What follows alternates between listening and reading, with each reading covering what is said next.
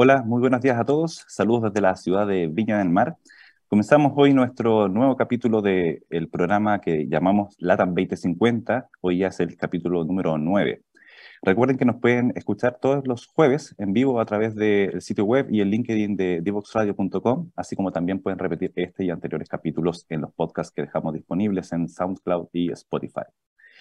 Bueno, no podía eh, desaprovechar la oportunidad también de eh, volver a saludar a emprendedores, a mentores, también a los ejecutivos de incubadores y aceleradoras que desde Chile y también desde otros países de Latinoamérica son parte de este ecosistema de emprendimiento. Eh, hemos visto cómo este ecosistema ha ido creciendo durante los últimos años y eso es algo que ha sido producto de, todos ustedes. Amigos y amigos, también que van colaborando con, con el 3IE y también con el resto de instituciones que apoyan el emprendimiento en Latinoamérica. Eh, en el capítulo de hoy queremos conversar sobre Venture Capital, particularmente eh, con foco en emprendimiento liderados por mujeres. Y para, hablar sobre este tema, nuestra invitada de hoy es Mariana Jiménez. Eh, Mariana es inversionista y Deal Flow and Portfolio Manager en Amplifica Capital. Amplifica Capital es el primer fondo de Venture Capital en México enfocado en mujeres. Ella es ingeniera industrial de la Universidad Iberoamericana de Ciudad de México.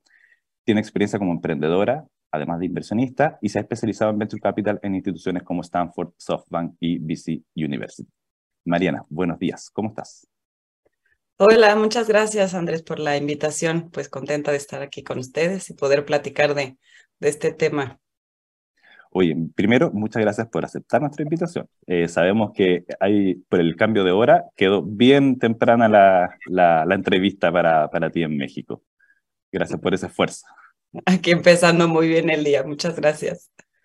Mariana, para comenzar, me gustaría preguntarte, ¿cómo nace Amplifica Capital? Bueno, pues Amplifica Capital em, es un, este es el primer fondo.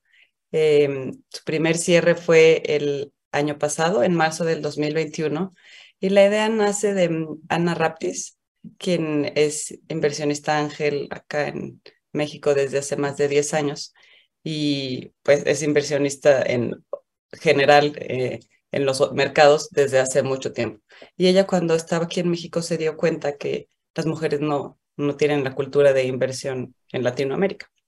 Eh, pero ella invertía y de pronto se dio cuenta que no había más mujeres tomando decisiones acerca del tema de inversión, ¿no? Entonces, eso provoca que haya menos fondeo para mujeres porque normalmente las personas tomamos las decisiones alineadas a lo que entendemos, a lo que nos resuena, ¿no? Entonces, eh, pues ella vio un problema ahí y fue como decidió crear Amplifica Capital, que es, fue el primer fondo enfocado en mujeres en México e invertimos en todo Latinoamérica que habla español. Estamos buscando emprendimientos en toda, en toda la región.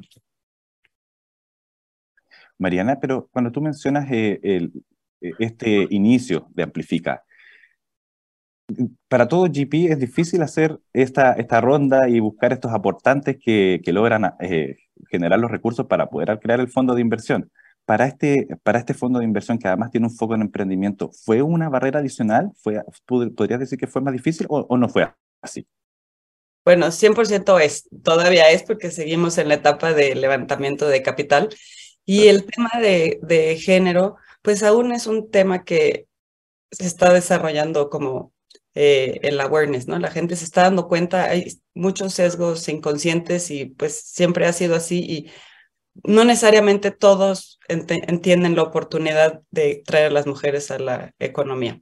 Entonces, eh, pues sí, de pronto mucha gente dice, ¿qué ustedes por qué están haciendo eso? Entonces, el, casi el 90% de la gente no ve el problema, entonces tenemos como un porcentaje de la población que son los que sí entienden, los que se están sumando a esta iniciativa, en donde pues tienen la oportunidad de tener excelentes retornos. Ya, ya platicaremos sobre los datos y estadísticas de los emprendimientos que, tienen mujeres, pero sí, claro que es un reto eh, encontrar el PIS, de hecho todavía estamos eh, en ese proceso, pero, pero pues aquí estamos y son los que se tiene que hacer para de verdad crear un cambio sistémico, que es lo que estamos buscando. Perfecto. Oye, y, además de Amplifica, eh, a ti a nivel personal, ¿qué, qué, qué te movió? ¿Cómo llegaste a esta, a esta industria? Porque en el capítulo anterior hemos hablado que estos son son trabajos distintos, digamos. No es un trabajo en una empresa, no es un trabajo que, uno se, que, que te enseñan en una carrera formal. Eh, hay mucho de autoaprendizaje, de ir descubriendo y sobre todo de ir cruzando con los intereses personales. Entonces, ¿dónde están tu, esos intereses personales? ¿Qué te motivó a tomar este, esta posición? Pues yo vi de primera mano el, el potencial que había en, en, las mujeres en mi etapa emprendedora. Eh, veía lo, lo mucho que trabajan, veo el, la creatividad, veo lo que aportan en su estilo de liderazgo, pero también me di cuenta que no tenían ese acceso, ni siquiera la información de lo que es el capital. Entonces, su visión se ve más limitada porque no tienen el acceso, no tienen la información de cómo poder crecer ese, ese negocio. Entonces, pues me puse la misión de ser ese puente del capital entre las mujeres y, y pues su verdadero potencial y traerlas acá a la economía, tanto como emprendedoras como como inversionistas. Perfecto, es súper valioso ese trabajo porque nosotros acá desde Chile hablamos de que son dos idiomas finalmente lo que estamos, se, se, conversa acá. Es el idioma del mundo financiero por un lado y por el otro lado es el del emprendedor que tiene mucha garra, mucha pasión pero a veces desconoce de ciertos tecnicismos, vamos a decir, tecnicismos relacionados con la industria financiera en un sector financiero que además puede ser muy conservador, pero la industria del venture capital trata de desligarse de eso y, y, arriesgar un poco más. Entonces, sobre eso yo te quería preguntar, algo adelantaste, pero Amplifica Capital, ¿cómo construye su tesis de inversión? ¿O, o, o, o cuál sería la tesis de inversión? Lo que estamos buscando son emprendimientos que usen la tecnología para resolver problemas en Latinoamérica. Sabemos que Latinoamérica como región tiene retos bastante similares, por ejemplo, en temas de educación, de salud, de inclusión financiera. Eh, en este caso tenemos eh, dos inversiones, una en una aseguradora y en movilidad. Entonces, esos son los retos que, que vemos y buscamos empresas donde haya mujeres líderes liderando esos esfuerzos. Y el segundo tema es, si no hay mujeres líderes, entonces son empresas que sus productos o servicios benefician a las mujeres. Entonces, hasta el momento tenemos 10 inversiones, Andrés. Tenemos 9 que tienen mujeres fundadoras, 3 en el espacio de agricultura y comida, 2 en educación, 2 en fintech, la aseguradora, la de movilidad y la que tenemos en salud, esa es una iniciativa que beneficia la vida de las mujeres, es un tema de salud sexual. Entonces, las mujeres son las principales beneficiadas porque cuando está el virus del papiloma humano y es precursor del cáncer en la mujer. Entonces, es por eso decidimos invertir en esa compañía. Ese es el tipo de tesis de inversión que estamos buscando. Perfecto. Y acá se unen de alguna manera eh, estos dos propósitos, ¿cierto? Porque igual el fondo busca eh, una rentabilidad económica pero por Así. el otro lado está el impacto, en este caso impacto social, pero impacto con foco en mujeres, ya sea eh, como público o también como emprendedoras. Así es. Y desde ese punto de vista, en este, en este último espacio de, de, foco en emprendimiento liderado por mujeres, también hay algunos, algo mencionaste también, hay algunas estadísticas, hay algunas eh, cifras de desempeño que hablan un poco de cómo son las mujeres emprendiendo al momento de emprender. ¿Qué, qué, qué, qué datos manejan ustedes? Bueno, nosotros no, McKinsey. McKinsey, bueno, sí. McKinsey en un estudio que, que hizo se dio cuenta que las empresas que tienen mujeres en puestos de tomas de decisión tienen 47% mejores retornos y 20% más innovación. Y eso no es cosa menor, ¿no? Eh, saber que cuando estás construyendo una compañía y si tienes un equipo en donde está representada la población a la que estás sirviendo y tienes un equipo sólido y vas a tener mucho mejores retornos, eso sin duda es una mejor inversión y por eso estamos seguras que, que esta manera de invertir es la manera del futuro. Sí, de hecho recientemente eh, acá en la Universidad de Chile, si no me equivoco, estaba leyendo que hicieron una publicación de un estudio que se hizo a nivel de Chile-Perú, no McKinsey, fue la Universidad de Chile, que estaba haciendo eh, también la misma investigación relacionada con el impacto que genera el, emprendimiento liderado por mujeres y concluye un poco lo mismo. Eh, así que son varias fuentes que indican que eso efectivamente sucede. Al parecer se reduce el riesgo eh, del negocio de alguna manera al incorporar, al incorporar mujeres en, su, en sus equipos o, liderándolos. Y es que sabes que es impresionante ver como empresas que todos sus productos, las mujeres toman las decisiones de gasto de la familia en Latinoamérica en 70-80%. ¿no? Entonces, cuando tu consumidor es mujeres y en el equipo que toma las decisiones no se involucra eh, eh, las mujeres, entonces hay ahí una como disonancia y es donde, donde tener el equipo diverso te vuelve más fuerte. De hecho, es un muy buen punto. Eh, es un insight muy interesante también para los que quieran hacer negocios, pensar quién es finalmente el tomador de decisión, a veces los encargados de presupuesto, en este caso el, el, el, presupuesto familiar, efectivamente puede estar más concentrado en el, en el caso de las mujeres. Así es. Sí. Oye, y, y, la pregunta que cae un poco, nosotros decimos que cae de cajón, es, ¿por qué entonces eh, no hay tanto emprendimiento liderado por mujeres, o emprendimiento femenino? Pues se habla mucho de, de, las razones y yo me quiero ir como, es un, un caso sistémico. ¿no? Desde que somos chicas las mujeres a partir de los 7, 8 años empiezan como a segregar a los hombres, tú eres poderoso, tú puedes ser astronauta, tú puedes ser científico, y las mujeres, tú qué bonita te ves, tú este, qué bonito dibujas, y como se empieza a segregar entre las, las habilidades, ¿no? Empiezan a tener cierto como miedo a las matemáticas, a las finanzas, y así un poco ah, históricamente ha crecido eh, la educación segregada por, por género, y eso hace que haya menos mujeres en carreras STEM, que es la base de los emprendimientos tecnológicos, ¿no? Entonces, eh, bueno, pues están haciendo muchas iniciativas para atraer a más mujeres a esas carreras, y porque no necesariamente es que todo mundo tenga que ser eh, científico, ¿no? Pero simplemente es como cómo integras la tecnología en lo que haces. A mí me gusta ver como ejemplos como esta compañía que se llama Canva, que pues sí juntan el diseño y la tecnología, hicieron una compañía enorme, eh, liderada por una mujer. Entonces, pues es un ejemplo donde cuando sumas la tecnología a la pasión de cada quien y un buen modelo de negocio, pues puedes generar como grandes retornos para todo el mundo y un gran servicio para la población, porque cada día más gente lo usamos, ¿no? Sí. Entonces, bueno, una, por una parte es eso, mientras la parte de educación. Otro reto cuando van creciendo es eh, social.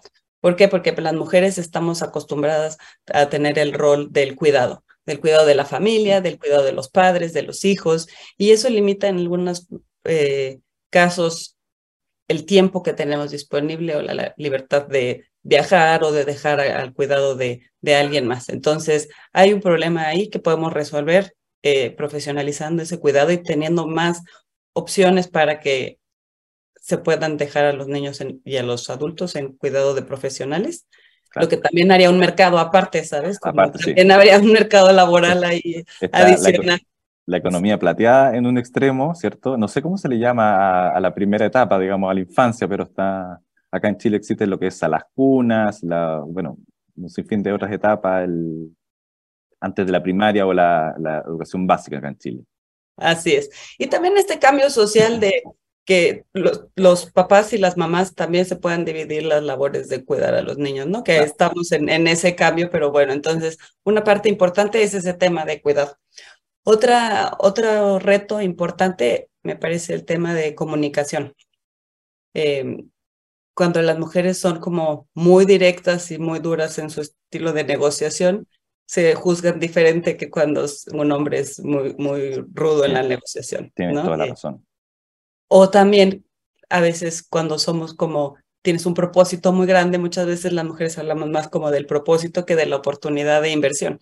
Entonces, hay que trabajar en encontrar ese balance, ese justo medio en donde puedas comunicarte asertivamente, en donde puedas presentar eh, la oportunidad de negocio y donde puedas también hablar como del propósito, que eso es lo que, nos, lo que traemos también a la mesa, esta como visión más como de acompañamiento más integral y todavía hay un reto ahí en ese estilo de comunicación. Y el tercer reto que yo veo es el tema de las redes, del acceso a las redes.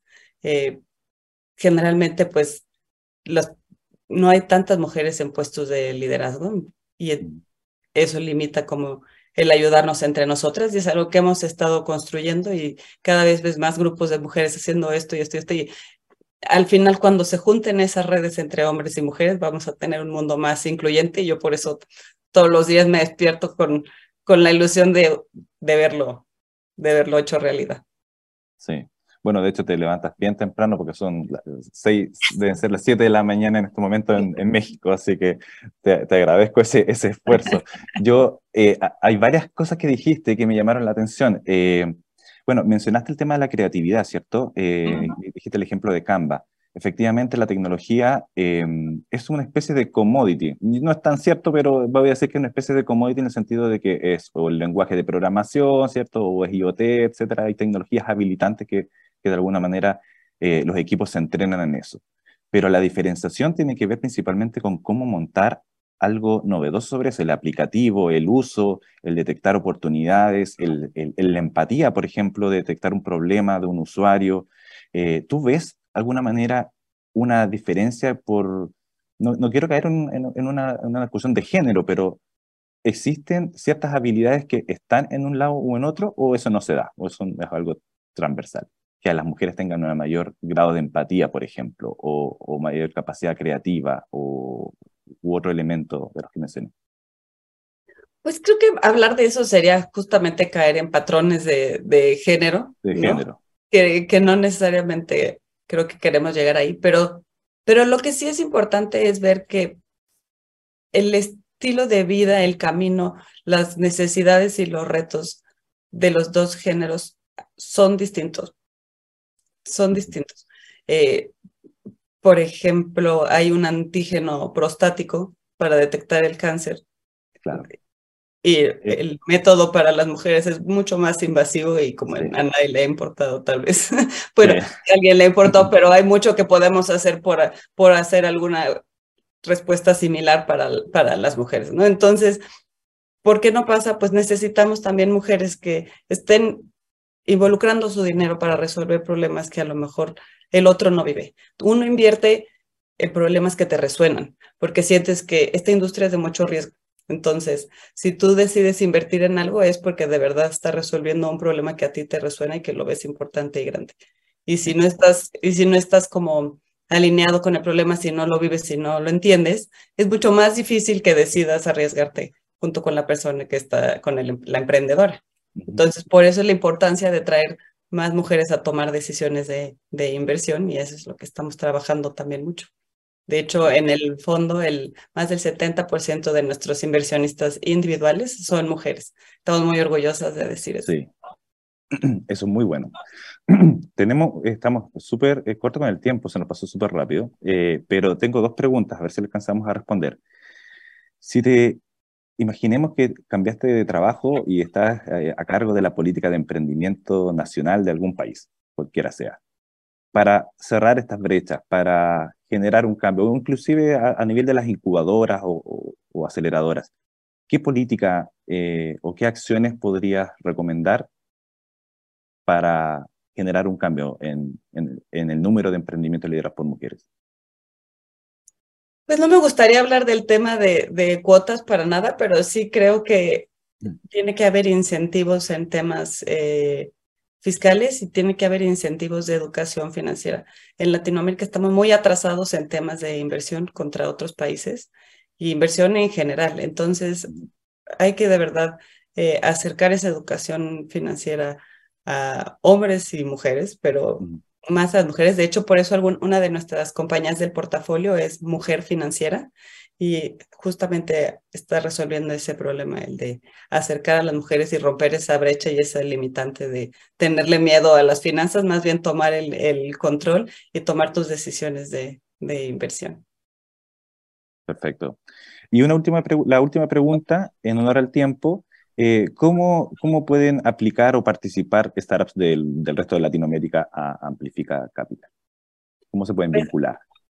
Ah, felices de, de, recibirlos por acá. Tenemos nuestro website que es www.amplifica.capital. No es .com, es amplifica.capital. Y tenemos iniciativas también ahí eh, para aplicar para fondeo. Y también tenemos una iniciativa en la que invitamos a todas las mujeres que están emprendiendo en tecnología para presentar su pitch en cinco minutos y recibir feedback de inversionistas. Ese se llama Pitch Practice y es un espacio donde practicamos justamente la comunicación, que es lo que hablamos, que es uno de los retos, la manera en que comunicamos nuestros proyectos y hablamos también de crear una red y una comunidad de emprendedoras allá. Entonces, bienvenidas y espero que, que se registren y que nos sigan en las redes sociales también, Amplifica Capital. Perfecto, entonces queda abierta ahí la, la, invitación a todas nuestras emprendedoras a que, bueno, nuestras emprendedoras digo del 3IE, pero también de todo el ecosistema de Chile y el resto de Latinoamérica, a que puedan aplicar a Amplifica Capital. Mariana, se nos acabó el tiempo, te agradezco muchísimo eh, por haber aceptado la invitación y ha sido un, un gusto conversar contigo hoy. Igualmente, Andrés, muchas gracias por invitarme y mucho éxito. Perfecto, muchas gracias. Amigos y amigas, eh, vamos por una pausa comercial y regresamos. Divoxradio.com Conversaciones de protagonistas. Divoxradio.com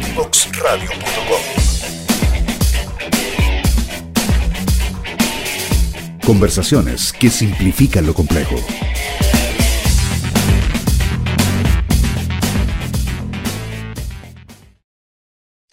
Ya estamos de regreso en este segundo bloque de LATAM 2050 y saludamos a Leandro Luna que se incorpora en este segundo bloque. Leandro, ¿cómo estás? ¿Qué tal Andrés? ¿Cómo estás? Gracias por, la, por esta invitación, ¿no es cierto?, a, a compartir. a discutir. A discutir.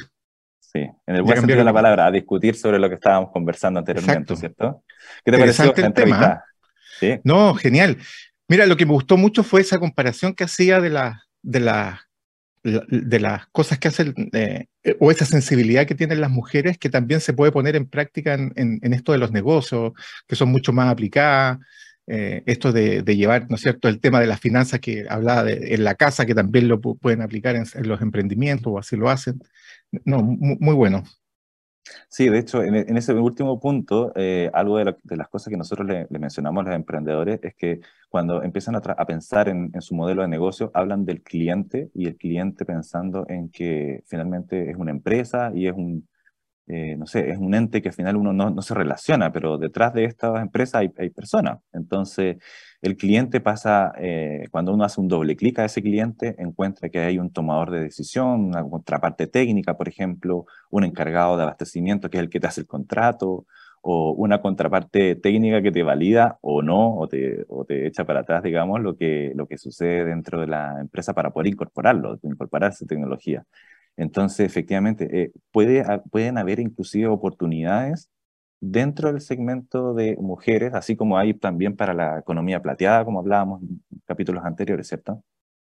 Así es, eh, y eso es súper interesante porque a cada uno de ellos además eh, hay que llegar con un mensaje distinto, por lo tanto es importante conocer esos distintos roles que hay para llegar a ellos de una forma adecuada.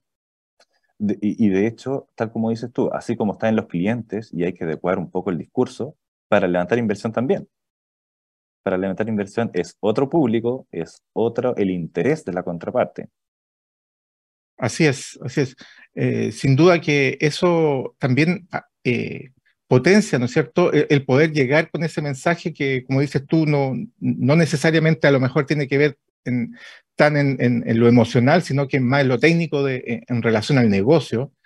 Eh, bueno, claramente, a, mí lo que me, gustó también es que esa orientación que tienen hacia eh, las mujeres tecnológicas o que, ocupen la tecnología para desarrollar sus emprendimientos, eh, pensando, ¿no es cierto?, que en capítulos anteriores hemos tenido al proyecto Yaku, es un equipo netamente de mujeres, eh, han hecho investigación para poder desarrollar un filtro y tratar las aguas grises del, domiciliarias, ¿no es cierto?